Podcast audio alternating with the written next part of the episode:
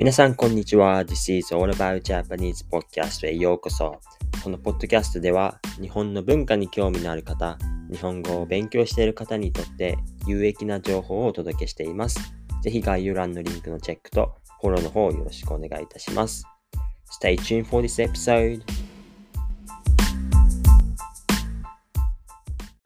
皆さん、こんにちは。皆さん、いかがお過ごしですか？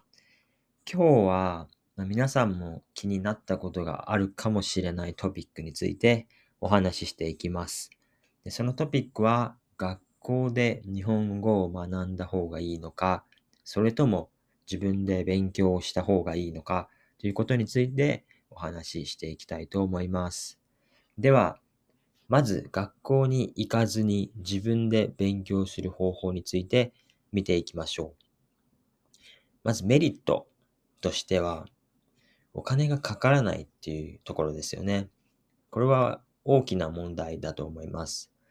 例えば、語学学校や大学で日本語を学ぼうとすると、お金がたくさんかかります。でも、YouTube とか、ポッドキャストを使って自分で勉強すれば、お金はほとんどかかりませんよね。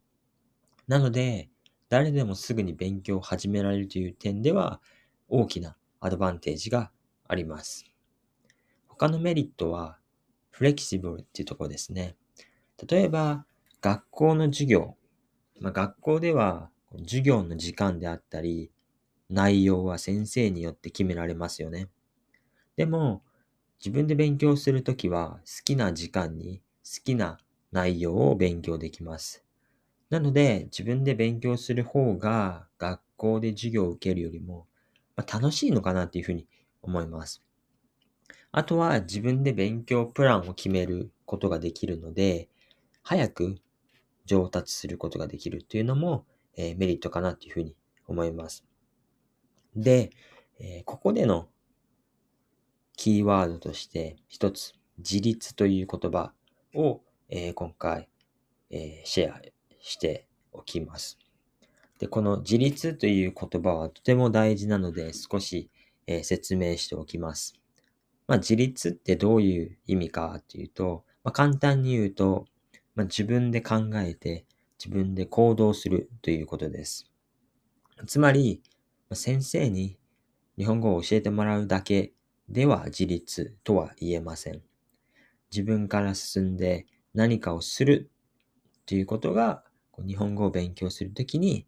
えー、すごく大事になってきます。で、なんでそんなに自立が大事かというと、まあ、みんなのニーズとか目標は違うからですね。例えば、ある人は日常会話をできるようになりたいとえー、思っている。で、他の人は、ま、ビジネス日本語を話せるようになりたいと思っているっていうふうに、みんな目標が違うと思うんですよね。で、その他にも、えー、環境も違いますよね。例えば、まあ、ある人は日本に住んで日本語を勉強している。で、ある人は日本以外のところに住んで日本語を勉強している。っていうような感じですね。みんな状況が違いますね。で、まあ、例えば日常会話をできるようになりたい人にビジネスの言葉を教えてもあんまり意味がないですよね。もっと言えば JLT、JLPT 3級に合格したいのに会話ばかり練習させられてもあんまり効果的ではないですよね。それよりも読んだり聞いたりっていう練習をたくさんした方が、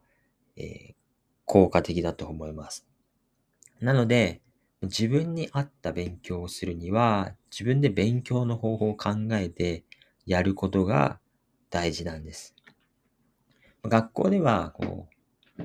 なんでしょうね。まあ学校想像、まあクラスですね。想像してもらったらわかる通り、たくさんの生徒がいますよね。で、その一人一人目標とかニーズっていうのは違うんですよね。でも、授業は同じ授業を受けるんですよね。なので、その一つの授業でみんなのニーズとか目標を満たすことはすごく難しいと思うんですよね。なので、まあ、自立っていうことがどうしても必要になってきます。まあ、それに対して、えー、学校で日本語を学ぶこと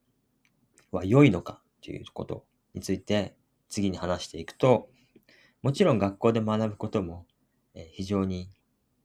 あの、有益というかメリットがたくさんあります。まあ、例えば、まあ、先生に直接教えてもらえるっていうこと。わ、まあ、からないことがあったらすぐに先生に聞いて、えー、教えてもらえるっていうのは学校で学ぶメリットですよね。で他には、まクラスメートと勉強できることですね。ま、学校に行けばクラスメートがいますから、まあ、ま、クラスメートと一緒に授業を受けたり、あとはわからないことがあったらお互いに教え合ったりできます。またそのクラスメートと友達にもなれますよね。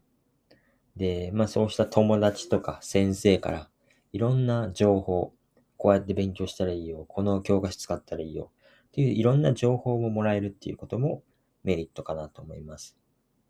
で、最後、まあもう一つメリットとしては、やっぱカリキュラムが全て決まっているっていうことですよね。まあ、特に初めて日本語を勉強する人は、どういうふうに勉強していいか、どの教科書を使ったらいいのかっていうのはわかんないと思うんですよね。なので学校っていうのは、まあそういうコースを、えー、作って、あの、提供してくれるので、まあ初めての人でも安心して勉強できるっていうことが、まあ大きなアドバンテージなのかなっていうふうに思います。まあなので、その一人で自分で勉強することも、学校で日本語を勉強することも両方ともたくさんメリットがあっていいんですよね。なので、どっちがいいとかっていうことはないと思うんですよね。で、でも、大事なことは、その両方とも、そのバランスが大事だと思うんですよね。そのお互いのいいところを取り合うっていうところが、えー、キーポイントかなっていうふうに思います。例えば、まあ、基本的には文法とかは自分で勉強できるけど、発音は自分でちょっと勉強できないなって思ったら、発音だけクラスを取ってみるっていうのもできますよね。なんで、まあ、両方のいいところをミックスしながら勉強するっていうのが一番いい勉強の仕方なのかなっていうふうに思います。で、まあ、そのことを踏まえると、まあ、個人、私個人的には YouTube とかポッドキャストを使って自分で勉強することと、あとはオンラインコースを使うことで、まあそのお互いの両方のメリットを、えー、ミックスした勉強法になるのかなって思います。まあそうすることで、まあさっきも言ったお金も安くなりますし、効率よく、え勉強できるっていうことで、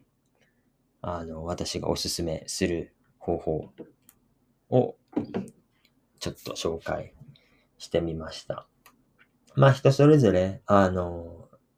いろんなやり方があると思うので、一概に、えー、みんながみんなそういうふうに勉強したらいいっていうわけではないんですが、まあそのキーポイントは自立っていうところですよね。自分に合った勉強の仕方っていうのを見つけて、えー、やっていくっていうことがすごく大事ですよっていう、えー、お話でした。ということで、今日は、えー、まあ、勉強の仕方に関するちょっとしたヒントをシェアするということで、えー、終わりにしたいと思います。また次回もお楽しみにしておいてください。では、バイバイ。